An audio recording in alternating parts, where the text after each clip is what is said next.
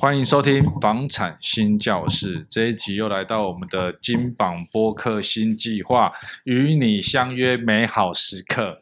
我终于把这句话练出来，刚刚上一集还忘记练，想因为忽然想到说与你相约什么，想想不出来，这样。好，那我们这一集呢非常特别，因为我们请到了 Podcast 呢，他的频道是专讲农业的。哦，或是植物这样。那刚刚前面跟他小聊了一下，他是农家子弟啊，嗯、哦，自己有农场在杨美这样。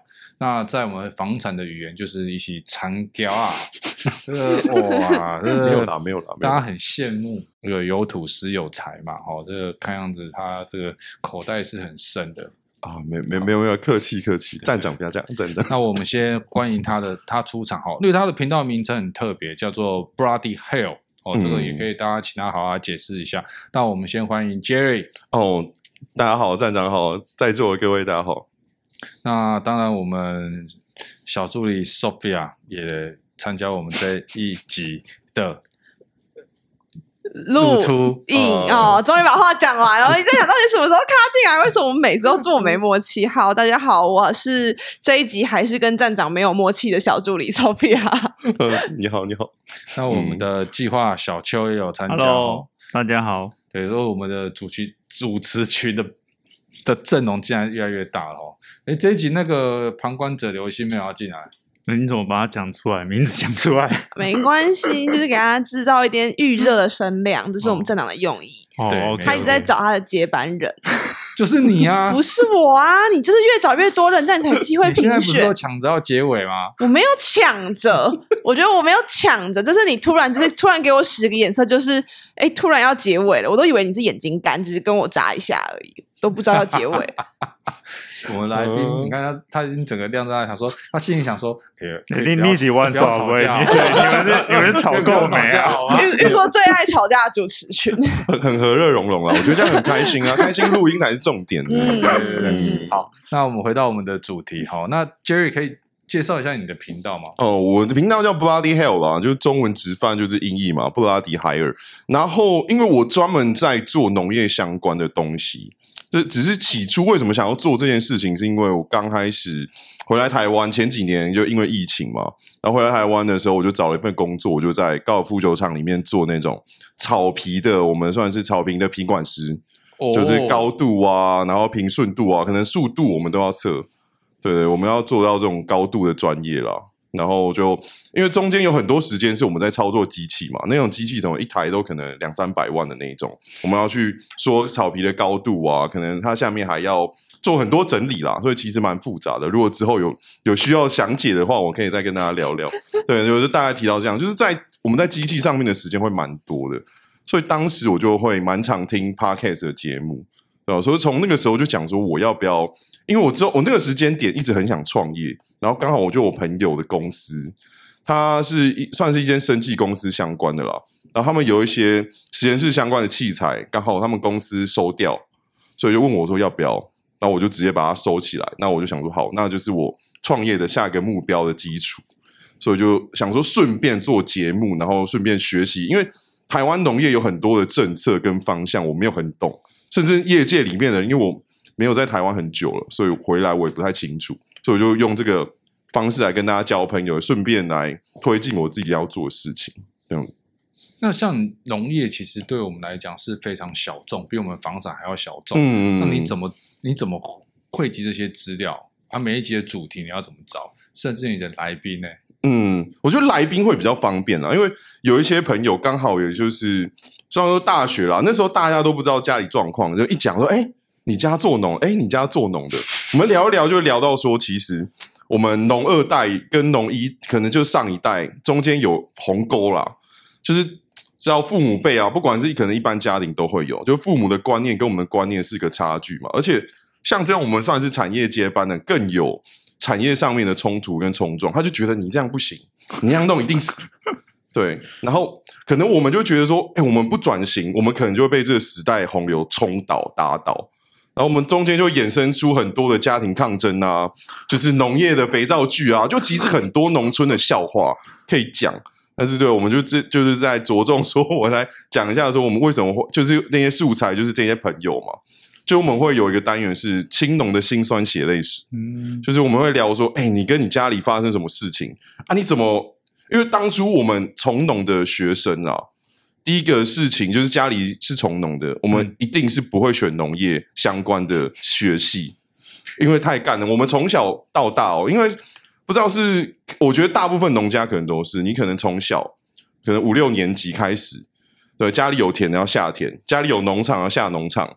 对，然后包装啊，可能你弄到什么时候，你可能到时候还要跟工人对打，对，就是那些很多，就是中间的这些事情，是我们这些农家子弟要扛的啦，农二代我们要自己扛的，所以那很多人啊，我也是有很多朋友是家里是从农的，他们就是直接选择不做农业这一块，嗯，对，所以我们就会找到那些说，诶，为什么你会想要从农？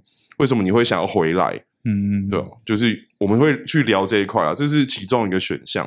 然后另外一个，我就想说，我们其实，在新闻上面很少看到农业相关的主题类型的新闻，或者说你会可以引发大家兴趣，就是大家都很死死死的就哎。怎么最近啊，中国又被禁了啊？哦，对，大概都这类。中间发生什么问题啊？对不对？可是那中间的环节是光是政治因素呢，还是说中间我们有更多可以去探讨的地方？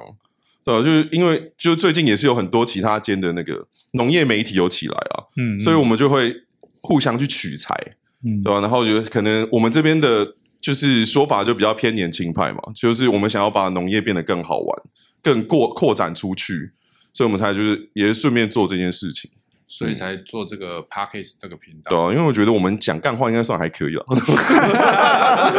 对啊，有点自信。对，嗯。那为什么你会想要？其实你算子承父业吗？其实你好像不太算吧。哎、欸，我应该我都会讲说，我在父母给我的基资源基础上，我创造另外一个我想要的东西啦。那对，父母都给你多少钱？我父母没有给我钱啊。不是创造基础，就是先拿一些钱。没没没没没有，因为我刚开始前面几个月，我父母可能就一个月可能给我个一两万块，说啊，你去可能你刚开始前期一两万块美金，没有没有台币台币，就真的是台币。然后我就要想办法，我要自己盖我的实验室嘛，因为我要需要一个，因为我有一个主培室啦，所以我需要说它的那些建造的材料啊，里面的实验设备啊，我需要把它弄出来啊。所以就中前面其实前面半年很艰辛啊，建制的过程。当然现在是建好了，就慢慢陆陆续续有在生产。但是中间他们就是出场地，然后剩下我自己搞定这样。那你是有兴趣哦？我应该说，我觉得我在行，然后我兴趣，我觉得我可能大概七八分了。我没有到很热情，但是我觉得我做这件事情可能 OK 的。然后就是因为我在建国花是有非常多年的经验哦。我大概从几岁，十十五还是十六岁的时候，我就在建国花市，在那边前前后后十年吧。就是客人的问题啊，然后可能有些厂商的问题啊，其实我都觉得我处理是不错的，所以我就想说，那我不如把这个我的这种经验才能直接拉出来，嗯、我就直接创造另外一份金流给自己。嗯嗯，对，对对，这种感觉。那你简直是这方面的达人了。欸、也没有到达人呐、啊，就是达者有先后嘛，就大家抢的人那么多，对啊，我用这个赚钱刚好了，刚好。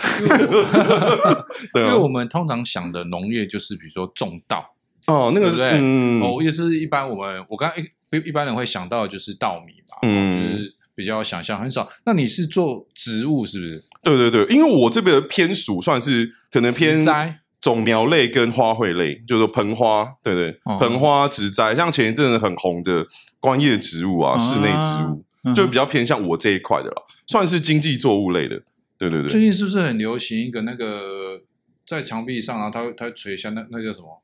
哦，很很很多、欸、很多、欸，对，没有最近什么龟龟龟背玉吗？龟背玉，对，龟背玉，是不是龟背玉？对啊。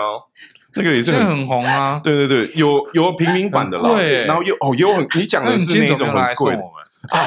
这个我之后努力好不好？我先我之后努力啦，我要到那种程能力程度，我就有机会来送大家。对，没有开玩笑，所以是你是指这个植栽是这一方面的？对对对对，我的攻守范围是在这一块了，然后还有弄一些比较偏向生态瓶的啊。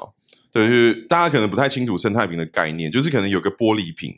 然后我们就把一个生态放进去，然后你就可以在里面做观赏啊。然后现在的使用途径大概在园艺治疗，然后还有那种大型的摆设，像那种北北车、北车有一些大型的生态柜，那也是用生态系的那种生态概念去放进去做的。所以我现在有在做类似这种东西啊。嗯，所以你们是真的是活的东西。对对对对对对对。那你是不是很讨厌我们这个仿生花？哦，也我觉得，我觉得有机会更好。对，因为我有听人家讲说，在家里面，嗯，尽量不要不不要摆我家的植栽，嗯、要就是真花。哦，我是听人家讲的啦，这是不是不知道风水？还还是那个是厂商？他说会吸掉人的灵气 哦，会吸掉人的灵气跟活力。哎，有这个说法。然后所以说，你干燥花比较适合摆，就是干燥类的植物比较适合摆在浴室，嗯、因为它有水，哦，就是它才不会吸掉你人身上面的水气。对，哦，嘿，有戏，有戏安呢。好。但我还是摆，我 我来学习。但还是摆，没关系，反正你养，反正你，反正你是那个活生生的东西，那不影响，那不是干燥的。对，因为干燥类的不在我的工作范围里。反正你，反正你你的不是干燥的，所以没关系，哪里都可以摆，摆开心就好了。哪里都可以放，对，哪里都可以放，这就 是你 OK。可以聊一下你在呃花市啊，嗯，花花市部分通常会遇到什么样的问题？哦，就是说，哎，这个。他明明看都已经有盆有土了，他就说：“哎、欸，请问一下，这棵是活的吗？”我说：“嗯，什么意思？什么意思？”你就说：“请问，那你是活的吗？”都、啊、不是，我不能不能呛客人嘛？我说：“哎、欸，那个我们对他有正常的新陈代谢啊，对不对？对不对？他你看，他有新叶有有旧叶，所以他这棵是有在代谢的。因为一般我们说有代谢行为，就是代表这个有生命运动嘛，对生命轨迹，所以都要拿这一套去跟客人聊。”然后说：“哦啊，你是教生物的？不是不是，我不是。还是因为现在假的都做的太像真的哦，真的对啊，真的蛮像的，对嘛？所以他们会新旧，他们会觉得是假的。你你真的人好好，我帮这些客人讲话，你真的有够友善的。要是我一定就觉得啊，你这不就是国中没学好吗？这国中生物都有教啊，生物的最基本运作原则，这都没学好，还给我买花，超闹的。他们还会说：哦，那我这个买回去会长大吗？它会长叶子吗？”那我想，哎，这他是活的，就是你问你的这些问题都不是问题啦。但是我只能很，就是嗯，就是诚心诚意的跟他们聊聊。嗯，就是你要想办法浇水，就跟你的脑一样才会长大。哇，这已经开始呛了。但是我很喜欢，我很喜欢。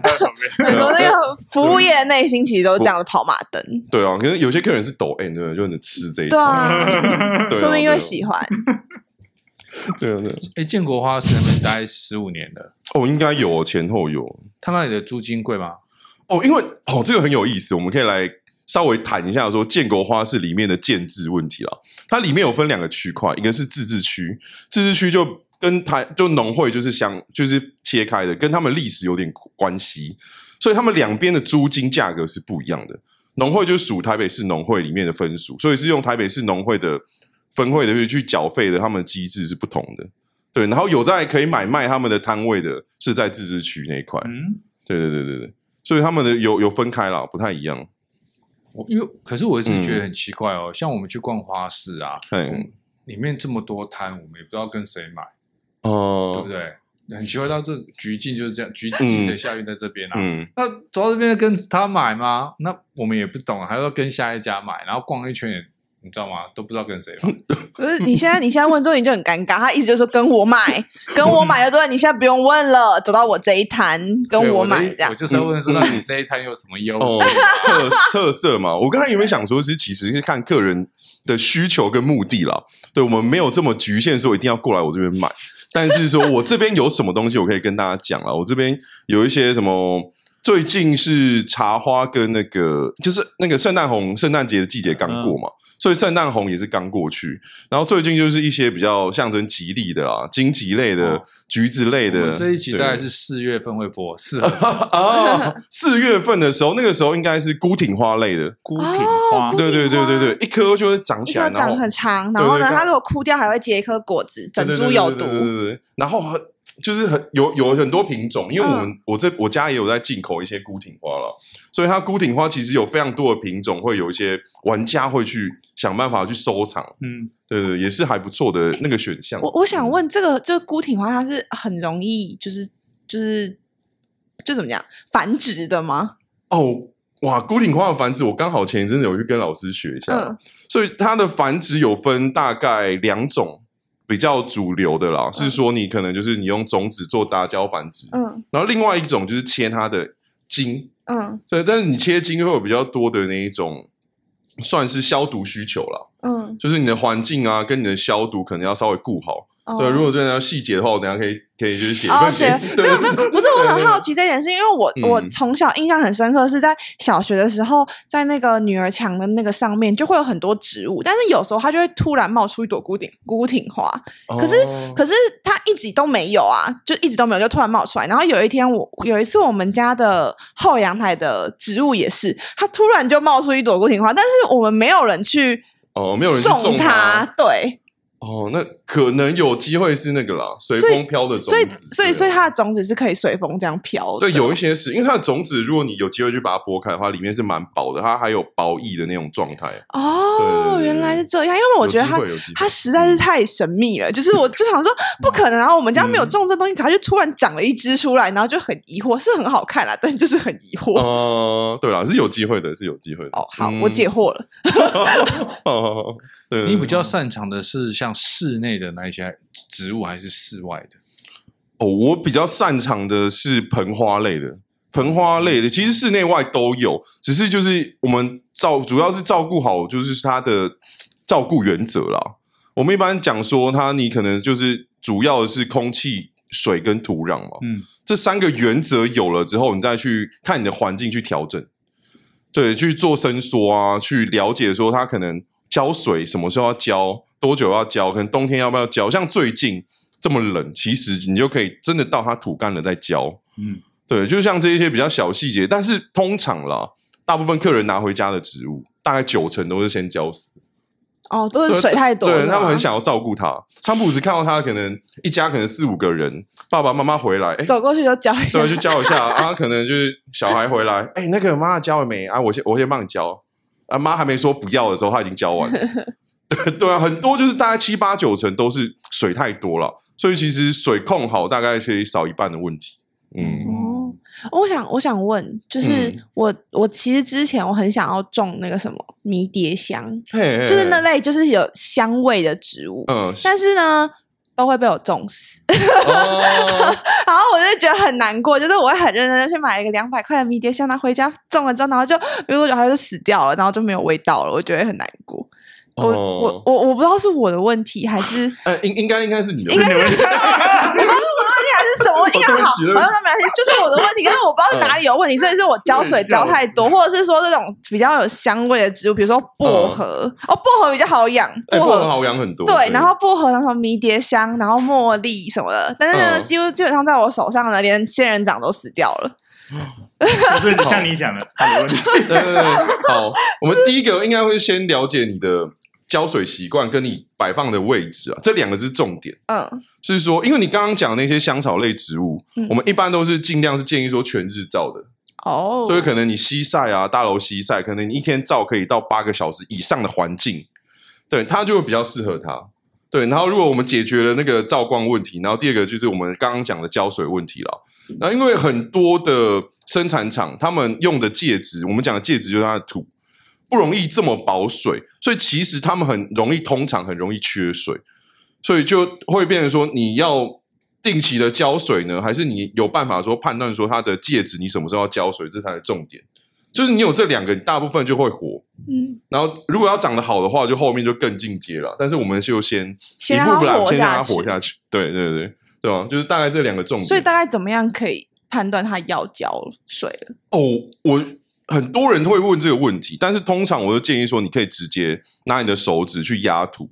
如果土没有湿度的话，对，土如果摸起来干的，你其实就可以浇。可是我们一般浇不是说你整颗去淋它，因为淋它会有其他的问题，我们就先不讲。我们就可以就浇水，我们就尽量建议说，因为它其实土，他们通常都会装大概八到九成满，他们不会装到十分满，因为他们会留个空间给你浇水，所以你就可以一次把它浇满，浇到十分。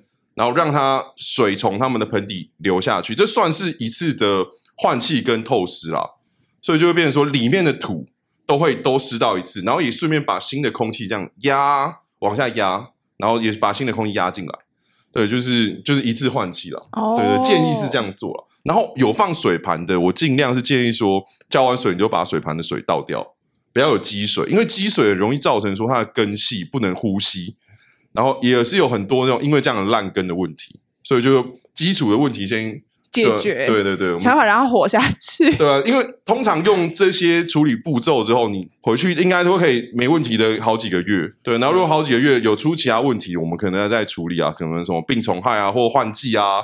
所以就比较后期的问题了。对，我们先让它活，先求活，然后再求好。活再求好。所以照你刚才讲，像像他去买的时候，那个店家可能没有先了解他的需求嘛。比如说他家是什么样日照啊，什么什么。对，他可能说哦，你要香草，好，就就给就卖他香草。然后可能不知道说他家只能一天只日照个三四个小时，当然就比较偏不适合。虽然说也是可以活，但是他没有活得很好。嗯嗯嗯，对啊对啊，那个状态。嗯，OK。那一般的上班族适合养怎么样的植物？哎、欸，我真的觉得还是看需求，因为有些人会想要在家里有开花类的，然后我就建议说，你可以去买个兰花，对啊。然后如果家里可能有一些绿色的植物，像前一阵子那些观叶类都蛮适合的，嗯、就放在窗边啊，然后营造一些微气候，可能因为他们湿度要求比较高嘛，就处理掉一些问题。然后有些人是真的很懒的，他们就会去买像什么。像我前面这个是果冻瓶嘛，那、哦、我自己做的。然后像另外一个就是我们讲的刚刚讲的那种生态瓶，嗯、就是你直接可能一罐可能五六百 CC，然后就在里面做一个生态，在里面去对，就放在办公桌上疗愈啊或什么的。嗯、生态瓶还蛮流行的啊，我看过很多是那个农农场，他们都会有这样子的一个服务，嗯、他们的商品柜那边都有那种生态瓶。对啊对啊对啊对啊对啊，他那个要怎么养啊？哦，一般来讲，生态瓶这个东西，因为它放进去之后，它就会把它自己跟外面的空气做隔绝了嘛，嗯、所以它在里面的空气湿度其实很高的。所以他们一般来讲，他们是靠内循环的系统，嗯，所以他们水进去之后，他们就会水就是晚上他们会凝结嘛，然后白天他们会蒸散，就会往上。所以它这样一一整套的系统加植物本身。它会有那个光合作用，嗯嗯，所以它在里面会产氧，然后里面也会产二氧化碳，因为它们有呼吸作用，所以他们就可以在里面自己做循环，所以其实会不太需要整理了。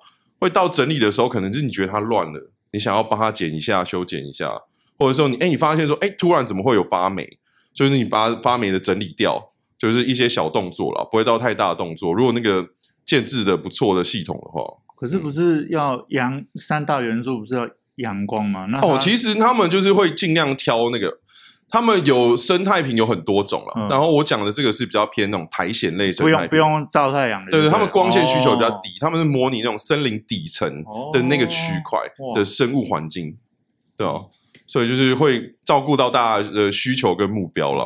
哦，对对对。你说你有一个农场在杨梅嘛？嗯，对对对对对。那我想问一下说，说那你会在？你的农场那边盖农舍吗？嗯，应该说已经有盖了啦。对对对，那个对，那是我爸他们那那时候的盖的啦，所以就是我也不太清楚那是什么状况。像我我们在宜兰也蛮多有这种农舍的那个场地啊。像你之前从、嗯、你是从国外回来的吗？呃，我我刚才听你的。嗯讲有点 A B C 的味道，呃呃，一一一点点，一点点。I'm sorry，一点点。I'm sorry，I'm sorry。对对，所以我们有听得出来的，这种细微的这个口音，我们都很敏锐的。这样，不要不要这样。为什么突然开始夸自己？为什么他突然开始夸自己？就前面还在讲，前面在讲说，对啊，前面在讲人家是 A B C，这跟夸自己有什么关系？没有啊，我问他说，哎，那从国外回来看我们这个农产业的话。你的你的关你的想法是什么？因为通常会觉得到国外去的人，他可能像会比较 A B C 一点点，可能像我我们的 Eric，他就比较偏新创啊，他就觉得有很多他的想法这样。那我好奇的是说，为什么你回来之后，那个父母亲在做这个，那自己会有还愿意投入这样？你不用没有想要把它去做，比如一个大转变嘛？什么科技植栽这样？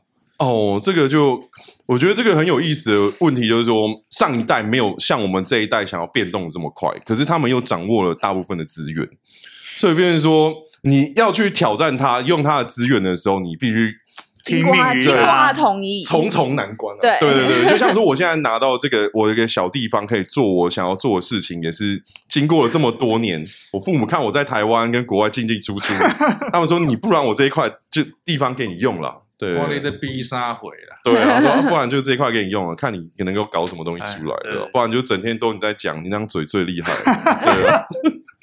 我们刚刚有聊到那个宜兰的农舍啊，嗯、你自己对你对自己对农舍的想法，你有你有一些想法吗？我我印象中农舍比好像是你要到一个一定的面积以上，然后它你有十分之一的那个十分之一的面积你才能做。我记得还有面积限制啊，然后每个县市好像又不太一样，尤尤其宜兰就最严，因为他们那边是农舍重灾区嘛，嗯嗯、对，因为那时候前好几年前很多的。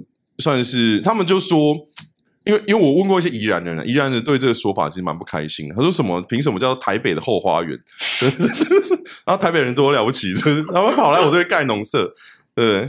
对啊，就是他们会造成很多的农舍问题啊，然后啊很多建好就然后拿去当什么 Airbnb 啊民宿啊，对哦、啊，就弄去弄别的，弄对对对对对，他就说这个东西对农产业本身来讲不是一件好事啊，因为你不是在你在你在做那个嘛，盈利用对啊，在对啊，盈利用途不一样啊，不是跟农产业是直接推进的，你就只能做 Airbnb 啊。嗯，就说他们 那个法律的的哦，都漏洞啊，哦，外围这样。那你知道农舍它必须要有农民证啊？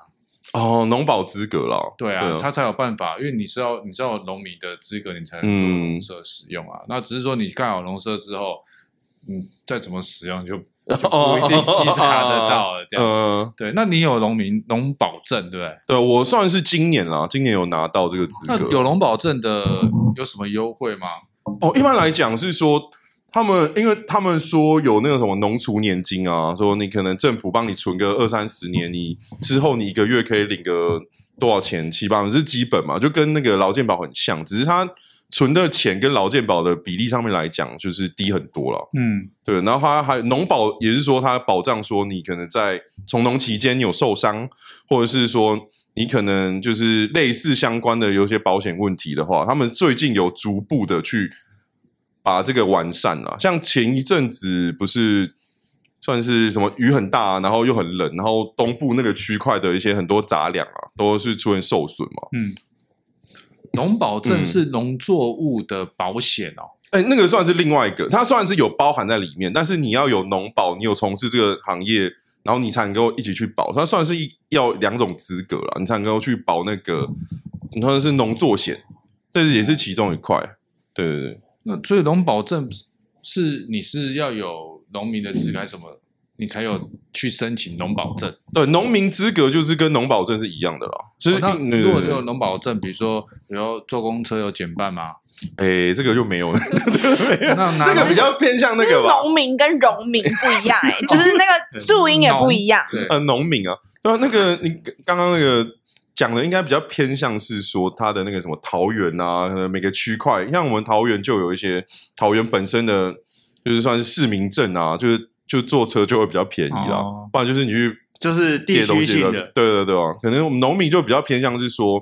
可能你农作物上的损害啊，或者是你农产会有保障啊，或者是你自身在农作的时候生病啊，就政府都有保。是，可是它算是以前我不知道大家知不知道一个东西叫五二零农民运动哦、啊，对不对？我不知道，对对，这个东西算是说刚开始在台湾那个时候，我记得好几好很久五六十年前吧，那个时候是政府允诺说农民要给农民农保，可是。过了这么久，但你知道什么时候才有吗？大概是去去年前年才正式下来，就是台湾的农保是去年前年才正式下来，然后之前的那些农保就是比较不正式的了，所以就是说农民跟农保这个中间的很多历史纠葛其实很久，所以是最近才把这个农保的问题大概处理完。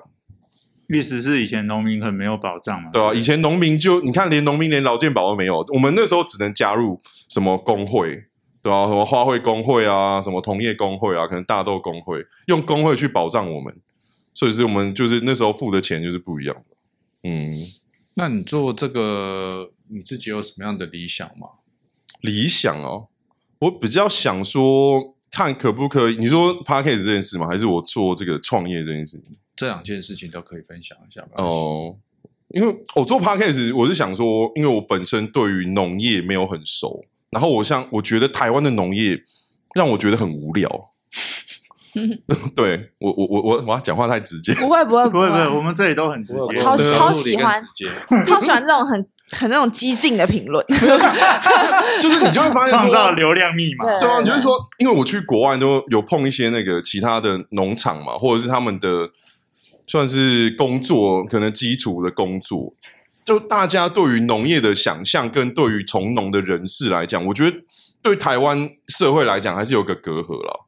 就是有些人会说，就感觉说，哎，你就从农比较弱化，有点弱势，就是有点算是中国那种儒家思想，是说，哎，如果你是士农工商啊，农就最后，是等人，对，有点有点有那种感觉。士农工商，农是第二。殊不知很多农民都很，对，就会被那个啦，就会被有点围歧视啦，对，这种感觉啦。然后，但是就是在你的国外，就是你不管你做什么东西，他们都会蛮尊重你的，他们尊重的是职业。他们不是说，哎，对，看你做什么工作啊，你很脏啊，干嘛？对，但我想说，就是看有没有机会啦。虽然说这个有点大，就是改变大家对农业的一个印象，但是我就觉得说，这个好像有点难。那不如，我觉得我是我自己觉得啦，我算是一个好玩的人。那我不如把农业这件事情变得好玩，让大家一起来玩。就是不如有机会。对，前面一辈人全部挂了就有机会，因为就是那一辈人有。哇，我这更激进了哎，他超激进。我讲的是事实，我觉得很棒。我讲的是 前一前一代，对前一辈他们有观念都挂掉，就就不会有这个问题了。对啊，就是看什么看世代更迭了还是怎么样？对啊，就是我觉得要让农业更好玩呐，对啊。然后我就创业，也是说我就是国外工作完就发现说国外月亮。真的蛮远的啦，对啊，我没有在憋笑说怎么样，就是人家有好的地方，那好的地方我们是要无视它，还是说我们一起拿回来用？这这个问题啦，对啊，他当然有他们的坏处，可能是我没看到的，但是我看到好的地方是什么？人家薪水那么高啊，人家那边做完事情就可以休息了，在台湾还要那边装死，什么时候才能下班？就是但是钱还没增加，你说差异哦、嗯？除了你刚才说他们薪水可能比较高。他们工作的时程比较正常嘛，嗯、就会变成说，像在台湾啦，因为我在台湾看待这个行业，你说农业吗？对，我觉得他们会把它当做根本。像虽然说台湾很常讲这个说啊，农业是我们的根本，但是我看不出来啊。对啊，就是农业是我们的根本，但是科技业啊，我觉得这样是科科技为本啊。对，像说他们有很多的政策啊，可能我因为我。我之前刚好有聊过一些，像是国外，我们有聊那种纪录片类似的嘛，我们就聊德国的永续农庄农庄，他们的政府跟他们的当地的农民，他会想办法去找科技去解决他们的问题，去做合并，合并完之后，好像还有共同推进啊，然后还有当地的那种文化保留啊，就甚至很多啊，虽然说现在台东也有也有一个也有一个地方在做。但是我觉得台湾可能对这个永续的概念的认识没有到很高，所以就是对台湾的农业来讲，农业基本就是就是喊口号啦。对啊，我就觉得就是对他们来说，对国外的人很多比较先进国家，他们从农的概念来讲，他们就会比较是真的有合并并行的实质上去从事一些事情的推进。对哦，然后台湾就是喊口号先呢、啊，我先喊喊了再说嘛。对啊，然后会不会改变之后再说？那、嗯、台湾就是万般皆下品，唯有读书高。我我觉得现在读书是不是 也没有人怎么想读了？啊、就听说最近博士也没有人想要读。对，但是不是就是应该是说现在的家长，嗯，还是会要求小朋友，你先把书读好，你再想你要做什么。不管怎样，就是你先把书读好，然后你他就说小朋友我喜欢什么什么，没有，你先把书读好，对啊，你考试要考好，对对对，对，你才能去想什么什么什么什么。所以。当你没有把书读好的时候，你做什么事情，他们都会觉得嗯不重要不重要。做学生就是把书读好，然后你要想要做什么事情，就会就会被。哦对啊，除非你把那件事情做到天下皆知，他就 但是这很难，对，很难啊，对啊，对，我就觉得教育观念也是有差蛮多的啦。嗯、就台湾家长会控制你啊。你讲的那个加表情，没有，就是我农家特别严重啊。如果有农家的朋友可以问一下。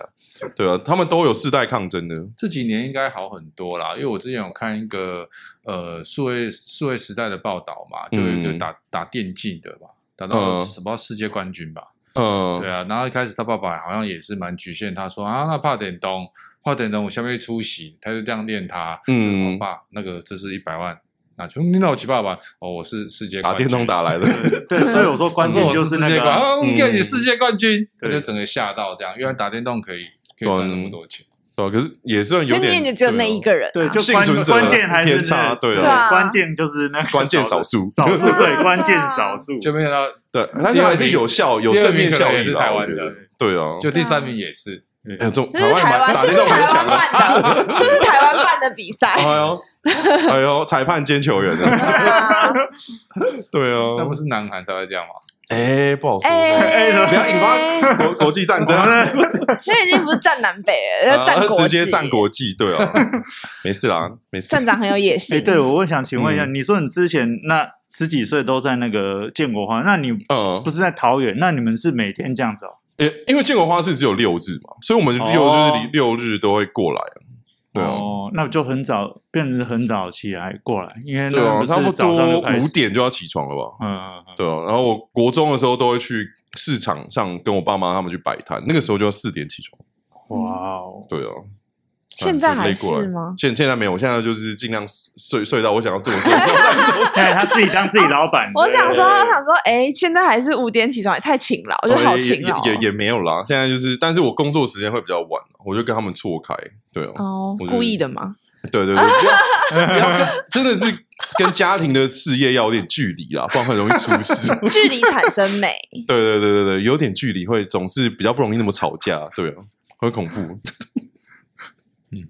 这一集真的很精彩哦，我觉得嗯，这个这个话题其实我们真的很少很少聊啦。嗯哦，这个大家有机会可以去听听看他的频道哦，Bloody Hell 哈。那我们今天很谢谢你们 Jerry，那我们这一集都会放在我们地产王的相关频道哦，大家记得去收听收看，谢谢。好，好谢谢，谢谢拜拜拜拜。